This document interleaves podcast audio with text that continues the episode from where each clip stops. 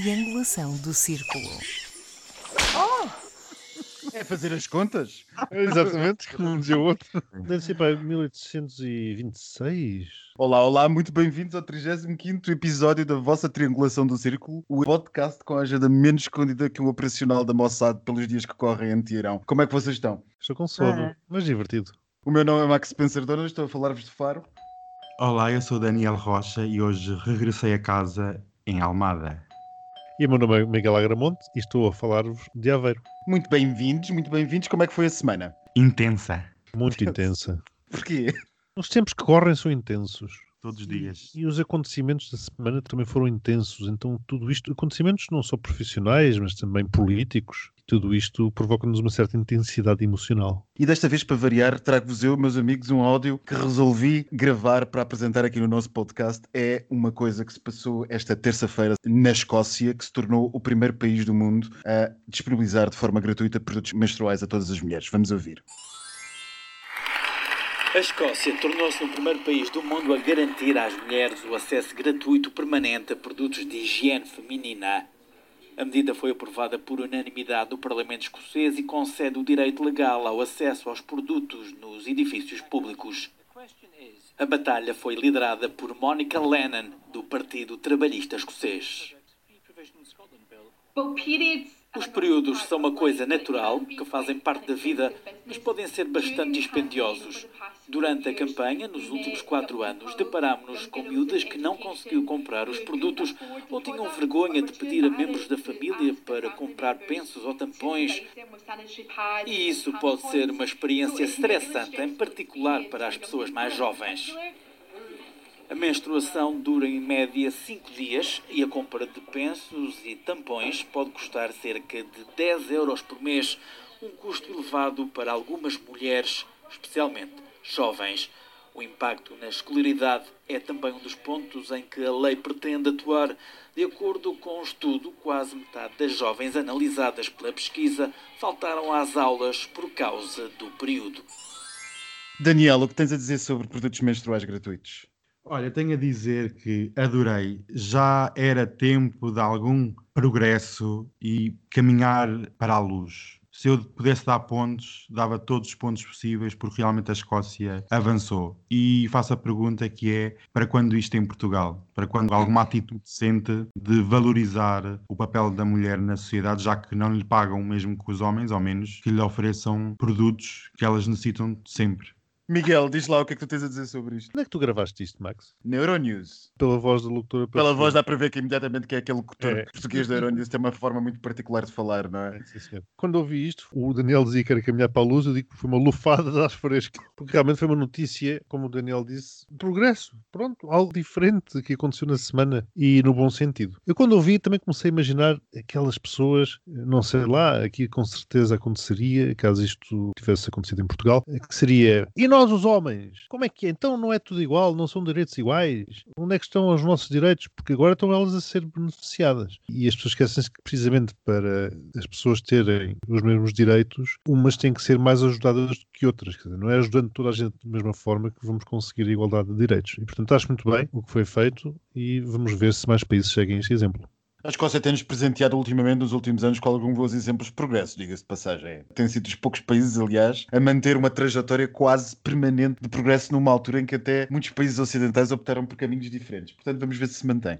Daniel, tu também tens qualquer coisa para nos trazer, não tens? Tenho sim, senhora. Trago-vos para vocês um áudio que é uma reação de uma celebridade portuguesa, José Castelo Branco, que estava em Nova York, deitado no seu sofá, na sua penthouse, a reagir à entrevista do candidato presidencial da Iniciativa Liberal com uma entrevista com Miguel Sousa Tavares na TVI. Ora, vamos ouvir. Night, night, my darling. Estive a ver as notícias portuguesas. Adoro as entrevistas do Miguel Sousa Tavares. Acho maravilhoso. Mas, ó, Tiago Meia, por amor de Deus, que entrevista foi essa? Que candidato é você, darling? Please. Mas, ó, Tiago Meia, Gonçalves, você que é de iniciativa liberal, que até está lá um querido que eu adoro, que é o João. Cotrim, que é maravilhoso. O menino tem que se preparar melhor. Essa verborreia está a quem? Nem pense. Tiago, eu compreendo. Você perdeu a virgindade. Mas, ó oh, querido, tem que saber perder essa virgindade. A virgindade é uma coisa muito pessoal. Não arrasa o presidente. Senhor presidente, é maravilhoso, adoro. E aprenda, Tiagozinho querido, não arrasa o teu Marcelo. O teu Marcelo é estupendo estupendo, civilizado, maravilhoso, tudo quanto há. Oh, my darling, não seja assim, seja mais querido. Tá bom. Se não olhe, olhe que o André Ventura vai papá-lo. Ao pequeno almoço. Ah, o menino continua assim. Olhe, olhe, olhe que o outro, o outro do chega, chega, chega, arreda lá para trás. Vai papá-lo ao pequeno almoço. Tenha cuidado, my darling. Cuidado, cuidado, cuidado. Tanto, minhas bichas queridas, todas amorosas, bicha unida jamais será vencida. Bom, Daniel, eh, só faltou explicar que o comentário do insigne Castelo Branco foi feito com a televisão ligada. Portanto, a má qualidade da gravação não é nossa responsabilidade, é do próprio Sim. White Castle. Não era o Daniel que estava a gravar. Não era o Daniel que estava a gravar com, com a televisão, com a televisão ligada no programa da manhã da, da Cristina, não sei quantas. Miguel, o que é que tens a dizer sobre isto? Bom, antes de mais nada, que bichas unidas jamais serão vencidas, efetivamente, é uma grande verdade. O problema é elas unirem-se, essa é a segunda grande verdade. Castelo Branco tem aquela personagem, mas não é tão divorciada da realidade como por vezes quer fazer parecer. Ele é uma pessoa extremamente politizada, extremamente ligada e atenta aos factos que vão ocorrendo e ele ali não disse nada mais do que verdade, naquele tom jocoso que é a sua própria marca e que é tão divertido. Daniel? Eu adoro o Castelo Branco. Acho que, como o Miguel estava a dizer, o tom jocoso, divertido, entretenimento num mundo tão cinzento que temos hoje em dia. E a reação que ele teve à entrevista foi a mesma que eu tive, porque eu assisti em direto e fiquei perplexo com o que foi dito e aconselho as pessoas, se tiverem a oportunidade de assistir, de ver no YouTube ou noutros canais, aconselho para se decidirem em quem votar ou em quem não votar.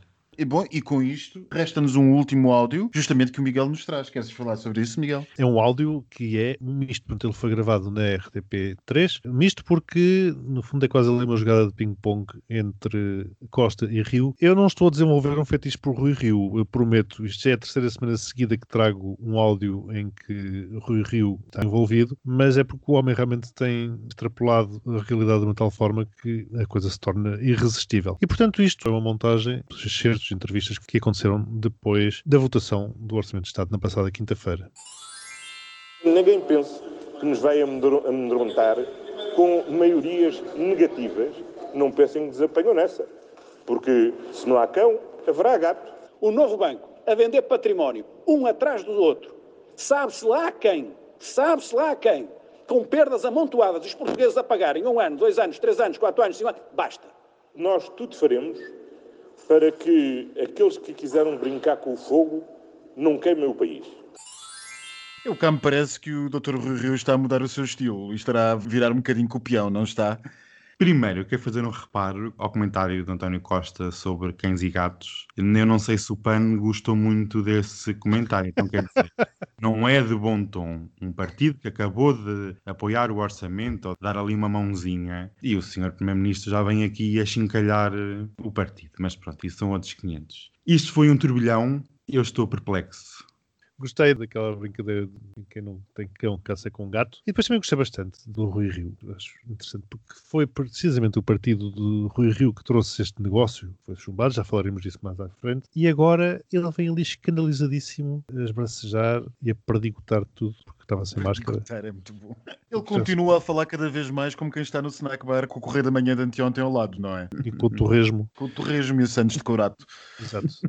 e ele, naquela violência dele, já foi um ano, já foram dois anos, já foram três anos. Pois, mas isso é o que o acordo diz. E o curioso disto é que, quando já estamos na parte final da garantia, passado não sei quantos anos, tal como ele diz, é que se lembram disto. E se lembram disto o Bloco de Esquerda, enfim, por aquilo que nós já falámos, e em cima de tudo se lembra disto o PSD, que foi ele próprio que montou esta coisa. Portanto, isto é surreal, acho divertidíssimo. E é como o Costa diz, também estou a brincar com o fogo, e quem se sai queimado disto tudo, naturalmente, poderá ser o país. E é uma excelente ponte para a Gazeta dos Dias Úteis, não achas, Miguel? É, é uma ponte. Engraçado. Aliás, as pontes temos visto no Parlamento. Rui Rio, voltando ao homem, baterista, consegue fazer pontes fantásticas. É uma ponte, é uma ponte é. que une a margem esquerda à margem direita, uhum. une a extrema esquerda à extrema direita. O homem é uma ponte. Mas esta semana foi realmente um must, e à medida que a mesma se foi aproximando do fim, as venturas, aventuras e desventuras da política nacional não pareciam ter fim com tanta volta e cambalhota recheada de twists, digno de um bom filme de suspense. E é isso mesmo que receio que a política nacional se irá transformar, num filme de terror. Como já devem estar a imaginar, tive que condensar os restantes dias para me poder esticar na quinta-feira. A Gazeta dos Dias Úteis. Segunda, a Administração de Serviços Gerais informou Joe Biden que a administração Trump está pronta para dar início ao processo formal de transição. Na terça, Marcelo Rebelo de Sousa marcou para o dia 24 de janeiro de 2021 as eleições presidenciais. Fê-lo com 61 dias de antecedência dentro da lei que fixa a mesma nos 60 dias. Quarta, assinalou-se o Dia Internacional para a Eliminação da Violência contra as Mulheres. Com ele, pretende alertar-se a sociedade para os casos de violência contra as mulheres. Lisboa, Porto, Setúbal, Aveiro e Braga lideram a tabela com o maior número de denúncias. Na quinta, o Orçamento de Estado para 2021 passou à conta dos votos favoráveis do PS e das abstenções das deputadas não inscritas Cristina Rodrigues e Joacim Catar Moreira, do PEV, do PAN e do PCP. O Bloco de Esquerda, PSD, CDS, Iniciativa Liberal e Chega votaram contra. A grande surpresa foi ver o PSD e o Chega a juntarem os seus votos aos do PCP, do PEV, ao da deputada não inscrita Joacim Catar Moreira, para votarem favoravelmente a proposta do Bloco de Esquerda contra mais transferências para o novo banco. Pelo meio, ainda se assistiu a umas hesitações dos deputados da Madeira, do PSD, e a André Ventura a mudar três vezes o sentido do seu voto, contra, abstenção e a favor. Na sexta, contra os ventos e marés da maioria da opinião pública, o PCP deu início ao seu 21º Congresso Nacional, em Loures, com uma participação reduzida para cerca de 600 delegados por causa da pandemia. Magnífica semana. Como sempre, não sei, isto é assustador. Segunda-feira. Eu vou já começar a dar os pontos. 12 pontos. Uhul! 12 pontos. É hoje, é desta, é desta. Comecem a preparar os copos de champanhe. Finalmente tivemos fumo branco da Casa Branca. Isto foi um passo muito importante e conseguimos ver que o presidente Donald Trump está cada vez mais isolado politicamente. Todos os dias vemos as ratazanas a saltar do barco e conseguimos ver alguma luz ao fundo do túnel. Conseguimos ver alguma esperança possa surgir para 2021 o isolamento político de Donald Trump vai ter uma grande importância nas duas eleições, nos dois runoffs para o Senado que vão acontecer no estado da Geórgia. E começa-se a haver muitas movimentações. Em janeiro vai haver eleição e vai ditar quem controla o Senado. Por isso, um Trump desmoralizado pode ser a esperança dos democratas conseguirem o controle do Senado e prosseguirem uma agenda muito mais avançada e de século XXI. Eu continuo sem perceber muito bem qual é a lógica de Trump. Ele uh, tão depressa dá uma no cravo como outra na ferradura e tão depressa se diz capaz de ter que ser eh, tirado à força da Casa Branca, por outras palavras, como a seguir, como recentemente, muito recentemente, admitiu que se o colégio eleitoral pudesse ser contra a sua candidatura, ele então aceitaria o resultado da eleição. Portanto, nós temos dois Trumps claramente a manifestar-se e temos seguramente uma pressão crescente do Partido Republicano. A parte interessante disto não será saber o que é que vai acontecer a partir de 20 de janeiro ou até 20 de janeiro, mas até que ponto é que o Partido Republicano se vai distanciar de Trump? Porque isso ditar-nos-á ou dir-nos-á o ponto de sequestro a que Donald Trump levou o Partido Republicano e o que é que sobra daquele partido. Se o partido for capaz de se separar Trump, não da sua herança, mas pelo menos do seu poder, então talvez para o futuro alguma coisa semelhante à normalidade possa acontecer na política norte-americana, independente de Biden. Se não conseguir, tudo continuará como antes e Trump mais não fará senão jogar golfe e mandar tweets e incendiar o discurso político norte-americano, ainda que não seja presidente. De qualquer modo, a transição começou e isso merece 12 pontos.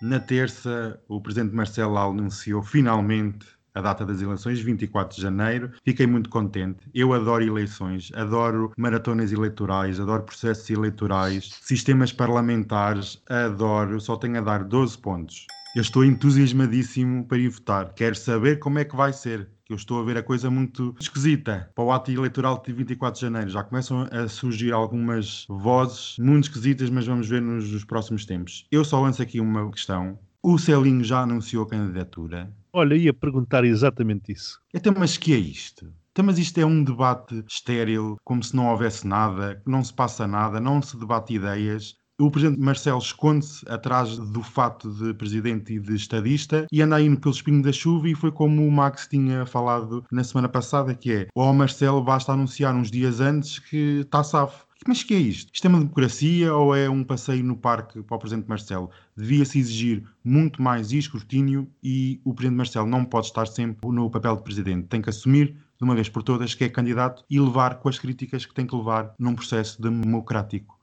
Ele tinha 60 dias para marcar as eleições, ou melhor, tinha uma data que teria de ser marcada com 60 dias de antecedência, marcou-a com 61 dias. Portanto, se calhar ele vai candidatar-se ou vai apresentar-se como candidato no último dia em que a lei assim o permitir. E portanto, até lá, até lá está legal, não é? O legal não quer dizer que seja moralmente aceito e uma democracia também precisa do pilar da moralidade. É, e apenas o último reparo para a Ana Gomes, já que falamos de processos eleitorais, o que é que a Ana Gomes ainda faz na SIC Notícias a comentar o mundo? Não faz nada, já devia ter saído lá há muito tempo. Se fala em transparência, a transparência começa ali, eu não sei se nós devemos dar ponto à marcação das eleições propriamente ditas ou se há jogada de Marcelo Rebelo de Sousa em marcá-la apenas no 61º dia de antecedência. Porque o que tem que ser analisado é o que é que Marcelo Rebelo de Sousa pretende conseguir com isto. Qual é o jogo de Marcelo Rebelo de Sousa? O que é que ele está a tentar conseguir? Sim, é verdade. O debate político e o debate eleitoral é importante e isto demonstra uma certa condescendência, se não um desprezo pela campanha eleitoral de quem supostamente deveria estar mais do que interessado em fazê-la acho que há algo mais aqui.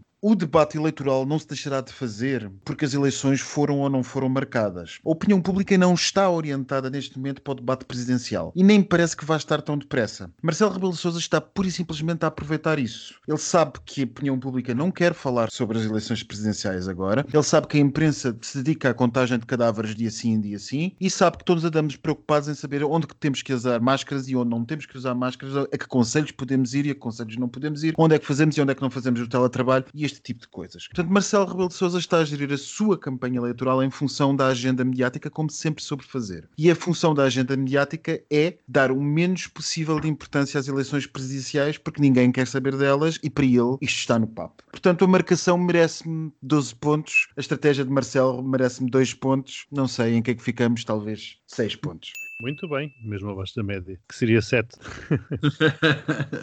Na quarta-feira, Portugal já percorreu um longo caminho. Ainda falta muito a percorrer. É uma vergonha nacional os números que vemos na televisão de homicídios de mulheres nas mãos dos seus companheiros ou ex-companheiros. É necessário formação, educação e meios para realmente cortar de vez com este flagelo nacional. Isto não é um assunto de um só estrato social, de um só setor económico, é endémico, é pandémico e atinge a todos e todos devemos denunciar e todos devemos ajudar. Espero que Portugal faça muito mais no futuro, haja vontade política, haja vontade da sociedade. Vou dar zero à atuação do país e a forma como age, que é sempre nos dias internacionais aparecem os números e as pessoas ficam todas muito tristes, mas o dia continua. Já agora, se me permite, já aqui uma série de dados que eu, entretanto, registrei quando estava a preparar esta edição. 82% dos casos, a vítima era mulher. Dos casos, entenda-se de violência conjugal. Sim, não sim. de violência contra as mulheres. Não, claro, naturalmente. e já agora, a pessoa denunciada era geralmente homem, 84%. Por outro lado, 76% dos casos aconteceram na casa da vítima. Só em apenas 18% dos casos a violência é que aconteceu na via pública. Portanto, se somarmos a isto, e nestas estatísticas ainda não estão os dados da famosa pandemia, voltamos a algo que falámos lá atrás, há muitos episódios, que é, imaginemos o que terá sido os casos de violência contra a mulher, neste caso, em tempos de confinamento. Eu não tenho muito a acrescentar àquilo que ambos disseram. Eu pessoalmente não gosto muito de dias internacionais, não é propriamente a minha coisa, mas ao contrário do Daniel que gosta muito e deu zero, eu não gosto assim muito, mas vou dar 12 a este. Porque quanto mais não seja, nestes dias nós estendemos a falar sobre o assunto. Por exemplo, nós estamos aqui a falar sobre o assunto. Os meios de comunicação falaram sobre o assunto, as pessoas falaram sobre esta questão. E quando mais não seja esse nível de chamada de atenção, é importante para um flagelo que de facto não há maneira de desaparecer deste país. Nós conseguimos dominar muita coisa, conseguimos dominar famosamente a mortalidade infantil, conseguimos reduzir a iliteracia, conseguimos reduzir a pobreza, conseguimos fazer uma quantidade incomensurável de coisas neste país. Mas não há maneira de acabarmos com a violência conjugal e com o feminicídio em particular. De qualquer maneira, 12 pontos para este dia. Quinta-feira, eu adoro sistemas parlamentares, adoro facadas palacianas. At last, finalmente o Parlamento acordou, aquilo foi tudo tá, tá, para trás, para a frente, veio os da Madeira, veio o Bloco, negociações ali à cara podre, aquilo foi um dia. Para quem sofre de problemas cardíacos, não foi um bom dia, mas para quem gosta destes golpes palacianos, foi extremamente intenso, extremamente excitante. E eu quase que me vi de felicidade, porque realmente este país parece que agora acordou para um problema que é um buraco sem fundo. Eu não vou falar sobre o novo banco, isso já foi mais do que discutido. É um buraco, não é uma TAP como as pessoas às vezes querem colar, querem fechar e acabou. É muito mais complexo. Também tenho a minha opinião, mas isso fica para outro dia. E queria aqui dizer o António Costa foi muito arrogante em 2019 quando ganhou as eleições e um karma serve sempre frio, para não dizer outra coisa. O Costa criou as condições para que isto tudo também acontecesse. O Bloco de Esquerda, mais uma vez, o interesse nacional não está nos seus planos, é um interesse eleitoral, partidário, querem preparar as eleições, querem preparar o combate para 2021 e 2022, percebe-se perfeitamente. Querem a banca toda pública, também percebo, eu sou contra, mas é o que é. E finalmente o PSD, e o PSD Madeira em particular, são os vendidos. Já o PSD Madeira no ano passado fez a mesma coisa que a troco de alguns trocos, mudam os votos e aprovam, não aprovam. Foi um bocadinho vergonhoso a situação toda do PSD Madeira. Um bocadinho. Foi engraçado ver em direto eles dizer que iam chumbar a proposta, de repente toca o telefone, atendem o telefone e a seguir, ai, ai, ai, espera lá que eu enganei-me no voto. Foi atrapalhada, como bem disse o Ferro Rodrigues. Exatamente. Pelo menos disse alguma coisa de bem, já que não diz muita. Mas isto do PSD achei muito triste. O Rui Rio realmente revelou-se e os dados estavam todos lá. Bastava de ver, mais uma vez, como eu tinha dito, a atuação que ele teve na Câmara Municipal do Porto com tigres muito autoritários. É muito perigoso. Isto vai dar pano para mangas eu ainda acredito que esta história do retificativo que pode vir a acontecer em 2021, do orçamento retificativo, o PSD suplementar. Agora diz suplementar. Agora diz suplementar. Claro, claro, que é para ser mais suave. E é aí a grande prova do PSD se já está pronto para eleições. Agora já começa a dar os sinais que está pronto para ir a votos. O Rui Rio está de peito cheio. Mas quando for aprovado um retificativo, um suplementar, o que é que é que chamem, em 2021 vamos ver nos próximos meses a corda cada vez mais esticada e as nossas previsões que todos aqui falámos há muitas semanas atrás, realmente o governo de António Costa está a prazo, cada vez está mais cercado e com menos apoio social e político. Por isso, a temporada promete. Quantos pontos? Zero. O realinhamento das forças políticas em Portugal está à força toda. Com falta de humildade, nós devemos dizer que nós, no início destes podcasts, há 35 semanas atrás, ou 34 semanas, quando começámos a fazer a análise daquilo que seria o mundo político pós-pandemia, começámos por notar, e muito bem, agora parece-nos e muito bem, que 2021, 2022 seriam anos horríveis para o governo. Eles vão ser. As forças estão claramente a mudar. O Rui Rio optou, infelizmente, mas não inesperadamente, pelo estilo, insisto, de pano encharcado de snack bar na tromba, com o, o Correio da Manhã de anteontem e de ontem ao lado dele, provavelmente aliado a André Ventura, mais tarde ou mais cedo, isto será a realidade, quer queiramos, quer não. Será, será e, mais cedo do que mais tarde.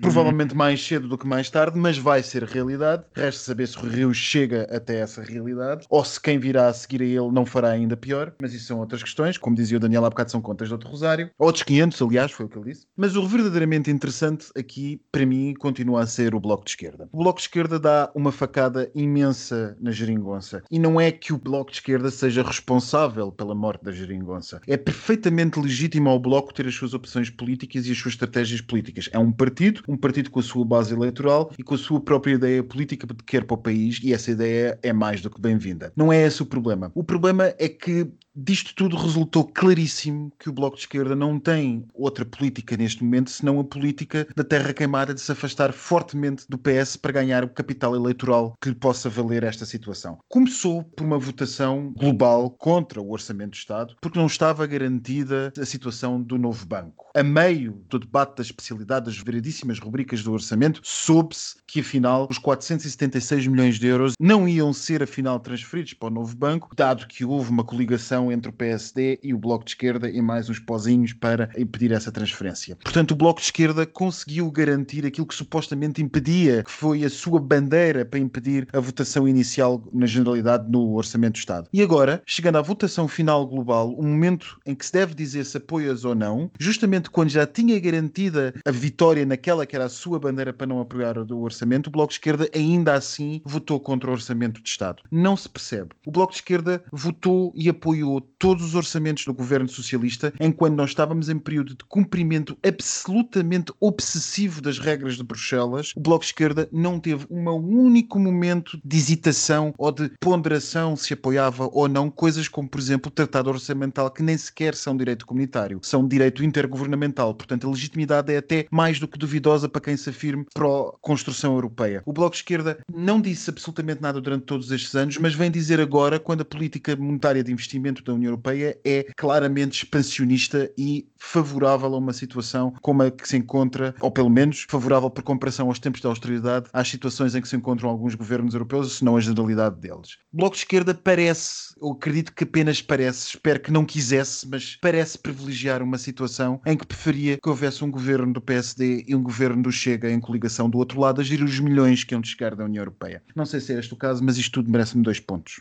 Sim, porque isto realmente foi lembrar os tempos, uma vez mais, do PEC. A famosa coligação negativa que deitou abaixo o governo. E realmente vê-se, sente-se e cheira-se que anda à solta pelo Parlamento a demagogia e o populismo. É impressionante. Imagina fazer um pequeno reparo, interligação com quinta e sexta-feira. No debate, o PCP esteve totalmente calado em preparação para o Congresso de sexta-feira. A lei é clara, mas há uma questão legal, tudo bem, uma lei de 1986, mas há a grande questão da percepção da população. O Jerónimo de Sousa falou na sexta-feira no grande ataque do capital contra o PCP. Não, eu acredito que o partido perdeu o toque com a realidade e não soube medir o pulso à população e insistiu num tema que mais valia ter deixado para 2021. Eu percebo que os comunistas gostem de seguir os planos, tudo muito certinho, como é mandado, mas os outros partidos cancelaram e acho que ficava bem, neste momento, também adiar o Congresso, apesar de terem todo o direito legal de o fazerem. Até porque este fim de semana as pessoas vão estar a ver o Congresso em direto, fechadas em casa e vão perguntar-se porquê que eles estão em casa e porquê que os outros estão num congresso. E há questões que entram num foro mais psicológico e são perigosas. Vamos ver as eleições presidenciais porque isto tudo junto vai surtir algum efeito para o João Ferreira em janeiro. Zero pontos quando estavas a fazer ponto com quinta-feira, eu que fosses dizer que o PCP tinha abstecido na votação para agora ter o Congresso mas felizmente não o disse. Não, não, não, não. Acho que é daqueles argumentos muito básicos. Cínicos. Porque assim, a negociação do orçamento, se, se, as pessoas se derem ao trabalho de irem ler um orçamento de Estado, ou de pelo menos terem um bocadinho de conhecimento do orçamento de Estado, são medidas que interferem no dia a dia das pessoas. Pensar que um simples congresso é moeda de troca, é, desculpe, mas não Sobretudo para um partido como o PCP. Exatamente. Eles querem ação, eles querem mostrar aos seus eleitores e a novos eleitores que conseguiram fazer alguma coisa. Não é um congresso com 600 pessoas que já sabem que vão votar no PCP. Não percebem de análise política e muito menos de política nacional. Sim, mas põem o bichinho, lá está, da demagogia e do populismo na cabeça das pessoas metem e esta altura é muito permeável que estas ideias entrem em certas cabeças que não entravam há uns meses atrás. A oportunidade política do Congresso do PCP, nós já aqui analisamos um bocado à semelhança do que fizemos com a festa do Avante. Eu não ponho em causa, por um momento que seja, o direito do PCP a fazer o seu Congresso político. Era só o que faltava, que os direitos políticos também estivessem suspensos ou que algum de nós tivesse limitado nos seus direitos políticos, ou quer que seja, por causa da pandemia. Era só o que faltava. Feito esse disclaimer, como agora toda a gente gosta de dizer, acerca do que se está a passar, eu também devo dizer que eu também não sou ingênuo e que esta obsessão com o que se passa com o PCP é altamente empolada e eu não diria que é o grande capital, porque provavelmente na Soeiro Pereira Gomes não se consegue conceber outra coisa que não o grande capital, mas diria que há claramente interesses de manipulação e de extremar da mensagem populista e demagógica sobre o real perigo que causa esta situação, porque de repente toda a gente está preocupada com o Congresso do PCP, ninguém se preocupa com absolutamente nada ao nível daquilo que suscita uma reunião, por mais pequena que seja, do PCP. Não tenho muito mais a dizer sobre isto, é sinceramente parece uma polémica estéril de um povo ou de uma opinião pública que não se importa de estar neste momento aos milhares a fazer compras em centros comerciais só ao sábado de manhã ou ao domingo de manhã, mas que depois vê 600 comunistas separados com 2 metros de distância a falarem sobre coisas de esquerda e embarca em tudo aquilo que se diz nas redes sociais sobre os perigos uh, horríveis de espalhar isto ou aquilo ou aquilo. As coisas devem ser todas relativizadas e mal estaríamos nós se fôssemos limitar os direitos políticos de um partido agora. O que me parece, sim, é que a oportunidade política do PCP é mal pensada, mas isso é um raciocínio meramente político e, sinceramente, eu não acho que mereça este nível de polémica que a coisa tem merecido. Já começou com o Avante e o Avante ainda, enfim, poderíamos estabelecer ser uma festa muito maior, ser uma festa com muito mais gente, mas ainda assim não se viu acontecer absolutamente nada no Avante e creio que também não vai acontecer absolutamente nada no Congresso do PCP. Mas deixemos mais um nível nas escala de demagogia e de populismo e de extremismo nas redes sociais. Isto tudo merece-me dois pontos. Ora, o Daniel deu 12 pontos, depois de mais 12, depois conseguiu dar 0, 0, 0. 24 pontos. Muito bem, muito bem. bem. Um número maravilhoso, não é? 24. no Brasil tem um significado ótimo. Ora, 12 pontos começou o Max por dar, mais 6, depois deu 12, depois deu 2 e mais 2. 34 pontos, mais 10 que o Daniel. Hum. E, portanto, isto dará, claro, 58 pontos total. Ficou um bocadinho acima de, da, da linha d'água necessária para o nosso champanhe, mas mesmo assim ainda não foi desta. o podcast vai longo, está na altura de irmos para o nosso tema principal e aquilo que vos propomos é falar justamente da atrapalhada que vai ser ou que está a ser a presidência alemã do Conselho da União Europeia e aquilo que vai ser a nossa presidência do Conselho da União Europeia quando o Tico Costa tomar conta daquilo. O que é que vamos fazer ao Brexit? Já nos estaremos livrados da pandemia e o que é que vamos fazer aos estarolas do leste da Europa que não param de nos causar problemas? Miguel, queres começar tu com as tuas ideias? Do Brexit, teoricamente, já aconteceu e, portanto, o, o Tico Costa, como lhe chamaste, vai ter que gerir é o pós-Brexit, seja lá o que isso for. E isso é que é preocupante, porque o mais previsível é que saia realmente sem acordo, portanto, o Reino Unido saia da União Europeia sem acordo, e só isso em si seria um desafio suficientemente hum, grande para uma presidência desse género. Depois, também falaste na questão da pandemia, se terá terminado, definitivamente não terá terminado. O que vai cair em cima do colo do Costa é a gestão da distribuição das vacinas. E isso vai ser uma operação logística muitíssimo complexa, muitíssimo importante e vamos ver como é que nos vamos sair. Relativamente aos tarolas, é outro desafio, portanto, por estarolas estamos a falar da Hungria, da Polónia e da Eslovénia, e portanto vamos ver se realmente a Merkel não consegue resolver isto ainda durante a sua presidência, ou atrapalhada, como tu lhe chamaste. Se ela resolver, pode ser que consiga adoçar de alguma forma a sua presidência. Se ela não conseguir resolver, é mais um problema que cai em cima do Costa. O Costa precisa também de coisas novas, porque se somarmos às complicações ou às atrapalhadas nacionais, o podcast até agora foi basicamente a falar delas. Se somarmos essas atrapalhadas internacionais, nós vemos que isto é uma grande confusão que ele vai ter que gerir de alguma forma. E, portanto, ele vai ter que tentar brilhar de alguma outra forma, tentar identificar algumas oportunidades, e eu julgo que uma delas poderá ser o Biden, precisamente. Ou seja, se ele conseguir trazer o Biden à Europa para fazer aqui uma plataforma que os Estados Unidos, ou pelo menos o Biden, também está desejoso, creio eu, de a retomar com a Europa e eventualmente também com o Reino Unido, acho que é uma forma positiva que o Costa tem de imprimir à presidência portuguesa mas vamos ver se ela acontece e, acima de tudo, se isto é suficientemente impactante para conseguir anular tudo o resto de negativo que existe, que não é pouco e que não é simples. Daniel, vai ser mais trabalho que Glória? Pois, isto está difícil para o Costa. O Primeiro-Ministro, acima de tudo, necessita de um banho de prestígio. É aquele prestígio que traz com conferências internacionais, de convívio com líderes internacionais, traz sempre uma aura muito de estadista, até porque o Costa pondera futuros voos europeus, por isso aqui está nesta presidência uma prova dos nove, a prova do algodão de como é que esta personagem política consegue lidar com problemas europeus. Eu penso que existe algum pânico em algumas capitais europeias, pois acredito que do lado europeu a força diplomática portuguesa não será muito forte e muito vincada, até porque vimos anteriormente o Costa em Amena Cavaqueira em visitas oficiais a certos países do leste que propagam uma ideologia extremista. Nomeadamente do Orbán.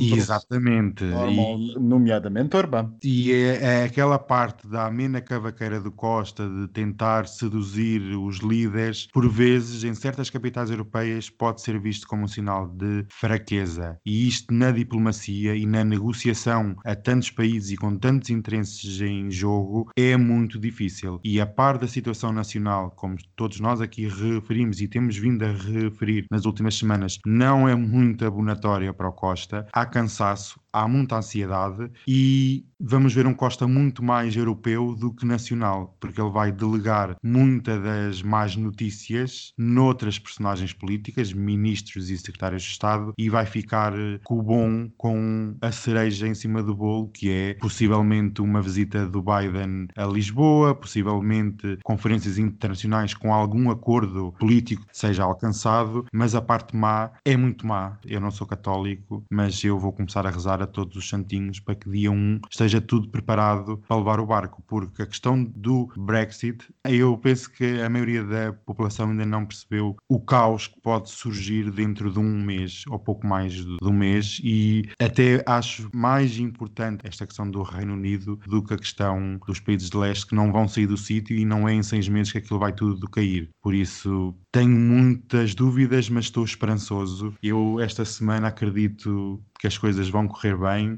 que vamos todos ficar bem e que vai chover dinheiro para cima de toda a gente. Serve de alguma coisa as presidências rotativas da União Europeia? Não. Serve para criar canecas, canetas, agendas. Alguém se lembra quem foi o país que presidiu antes da Alemanha? Não. Áustria serve ao politicamente correto, é para ninguém se sentir melindrado e, portanto, Exato. dar uma ideia de união e que todos mandam e que nós vamos rotando aqui a presença. E, portanto, quando isto era a 12 era uma coisa, agora a 27 é outra. Bom, eu, como federalista, por mim, haveria um presidente da União Europeia, mas, enfim, isso já são agora, uma vez mais, outros 500. Não vamos entrar por aí, pelo amor de Deus. Então eu respondo-vos: quem presidiu ao Conselho da União Europeia antes da Alemanha foi a Croácia e quem seguirá a Portugal é a Eslovénia. Eu tinha uma professora de Direito Comunitário na faculdade e ela costumava dizer uma coisa que eu nunca me esqueço. As presidências do Conselho Europeu, à altura Conselho Europeu, servem para pouco mais, senão para introduzir um colorido simpático à União Europeia, que é esta coisa de andar a passear de capital para capital. Sim, é verdade, os governos pegam de si e introduzem as suas prioridades diplomáticas. Portugal, se bem conheço, provavelmente vai ter a falar da Europa social, da Europa do ambiente, que é uma coisa que o governo português adora falar quando está nas instâncias europeias, e provavelmente ainda tentar uma ou outra cimeira, talvez com a África, com os países da África, se não for da bacia do Mediterrâneo a países, talvez os países africanos, e como salvo erro tu, Miguel, falaste com a Índia. Foi é Daniel, foi Daniel. Foi Daniel, Daniel, então foste tu, desculpa, Daniel. Portanto, estas são as minhas apostas para a presidência portuguesa do Conselho da União Europeia. Valem alguma coisa? É, sim, durante uns tempos dá-se um colorido diferente às instituições, os políticos vão passear a outros sítios, ainda que este ano provavelmente assim não aconteça por causa do quê? Do corona. E por outro lado, introduz uma aura de unanimismo na política interna e doméstica do país que preside ao Conselho da União Europeia. Mas tirando isto tudo, para mim é tudo um bocado meh. Então, portanto, é uma espécie de Eurovisão, ou, para quem se recorda, de jo Os Jogos Sem Fronteiras. Não, é? não, não deixa de ser. Há um soft power diplomático, de facto, mas no fundo é um bocado isso, sim. Enfim, e acho que está na altura de passarmos para a rubrica que toda a gente espera. Eh, não é, Daniel? O que é que tens preparado para nós na real passadeira Maricone desta semana? Real Passadeira Maricone. Sexta-feira, dia 27 de novembro, fez 213 anos que a família real portuguesa fugiu para o Brasil. Uau! Uau! Champanhe não, para todos. Não fugiram, não podes dizer isso, porque o pessoal da monarquia fica chateado. Eles não fugiram. Foi uma retirada estratégica. Eles tiram, mudaram a capital. Exato, eles apenas deslocaram. Porque o Brasil era Portugal, portanto houve só uma deslocaçãozita. E o João Carlos também foi de férias para o Abu Dhabi, não é? Sim, mas não deslocou a capital de Espanha para lá, na verdade. Quase. Com ele devem ter fugido tantos que a corte deve estar lá. Foi o que aconteceu. As maldosas. As isto caravelas É, é só veneno aqui. chegaram lá todos piolhosos. Hum, e com escroto. Que escroto! Escorbuto! Enganei-me. Com os escrotos, espero que tenham chegado todos. Eu estava a pensar, em princípio, chegou com o escroto, mas pronto. Opa, desculpa. É assim, eu esta semana eu trago um número muito interessante. A Casa Real Inglesa, como sabeis, anda com muitos problemas financeiros, com falta de turistas, dinheiro, problemas, pronto. E então o que é que aconteceu? A rainha este ano cortou um bocadinho nos gastos. Então a rainha espera gastar sensivelmente 33 mil euros, o que dá 620 presentes para familiares, amigos e trabalhadores do palácio. Mas está aqui um catch. Isso dá 53 euros por presente. Espera! Agora vais ouvir o catch. Há duas listas de presentes. Uma oficial, que é esta, e uma secreta, que é só para membros, tios, avós, não sei o quê. Não entram estes 33 mil euros. Isto é para o público achar que ela é poupada. O que é que os empregados do palácio recebem? Um voucher, ele pode ser trocado na loja de recordações do Palácio de Buckingham da Rainha. Coitados. Vejam a falta de noção. Medo. E tem limitações, porque diz pode ser trocado por uma pequena peça de porcelana ou um pequeno pudim de Natal, que é uma iguaria típica do Reino Unido. E é o Christmas pudding. Vejam lá a falta de noção desta gente. Meu. Oferece a trabalhadores que servem a rainha um pudim ou uma pequena peça de porcelana e porque a rainha está com dificuldade. E olha o que é que a rainha me ofereceu. Olha um pudim. Ah, ele tem bastante álcool, que é para aquela cena pegar um fogo assim violento. E eu queria só deixar dois beijinhos muito, muito grandes. Um para o Filipe VI de Espanha, que esteve infectado, esteve em quarentena, não sabia muito bem, teve com uma pessoa positiva e, entretanto, na sexta-feira já saiu o teste, está negativo, mas vai manter em quarentena porque quer estar em quarentena. E só queria mandar mais um beijinho muito grande para os príncipes da Beijoqueira que ela está hoje. Tá. Muito. E então é um beijinho muito grande para os príncipes da Suécia que estão contaminados. Pois estão. E eles são muito bonitos, gosto muito de um e do outro, adoro. Ele, ele é giro, mas ela tem um sorriso estranho. Não sei se viste, abre assim uma boca, não sei, é um bocado robótico. Beijinho para eles. Beijinhos, beijinhos. Beijinhos, beijinhos. Covid.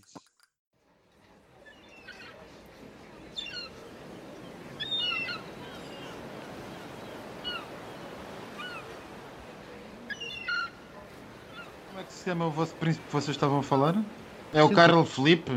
Ah, está aqui uma princesa com uma boca estranha. Sim, chama-se Princesa Sofia. É exatamente a Sofia que ela se chama. É isso. Tem, tem uma boca de robô. O que vocês devem estar a achar giro deve ser o, o, o Carlos Felipe.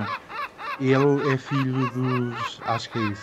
Se eu, se eu entendi bem a, a Um com barbinha. Não parece Hum. nada sueco. Não, não é? São todos morenos? Não, não parece nada sueco. Isto deve ter sido algum imigrante que, que fez a ringue. Ai, Olha a má língua. Mas não parece mesmo nada. O macho Sim, como se, como se, como se, o- se, como se, até o gajo quase que parece grego. Ou ela é que é filha. Como se, como se, como se, ah, o, o, o- como é que se diz Harry em, em português? Haroldo, é o Haroldo. Haroldo. Como se o Haroldo não tivesse a, a cara do instrutor de, de, de polo da outra. Ai, isso não se pode dizer, por amor de Deus. O Carlos Felipe é o Duque de Vermelândia, estou a ver aqui. Não se pode dizer porquê. Estamos, não, está- não estamos, estamos em off. Estamos em off. Eu posso... Ai, estás a gravar, sua marota, que isto vai passar depois naquela parte a seguir. Não, não, não vai não, não vai.